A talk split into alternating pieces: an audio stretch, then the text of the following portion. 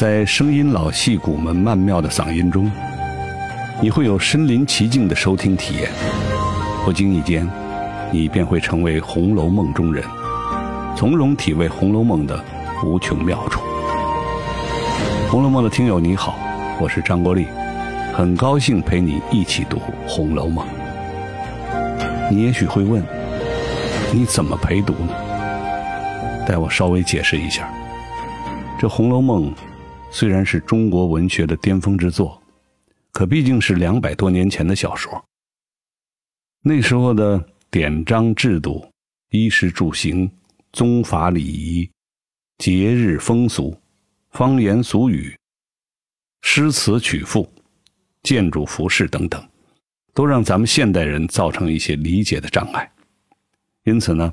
节目在每一回的有声剧之后，特别设置了。知识解惑环节，我就是这一个环节的陪读，解释一些书中的知识点，专门为你解答《红楼梦》中的那些云遮雾罩的历史文化知识，帮你更好的理解语言文字、文化习俗。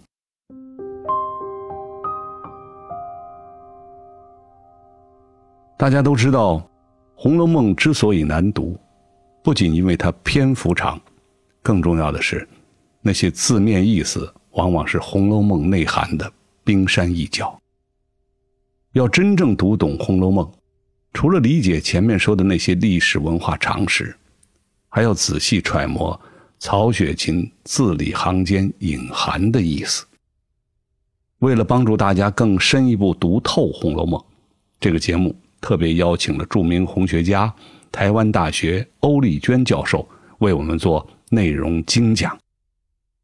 在每一回的有声剧和知识解惑之后，欧老师会深入剖析每一个角色的性格与命运，每一个谜语的谜底，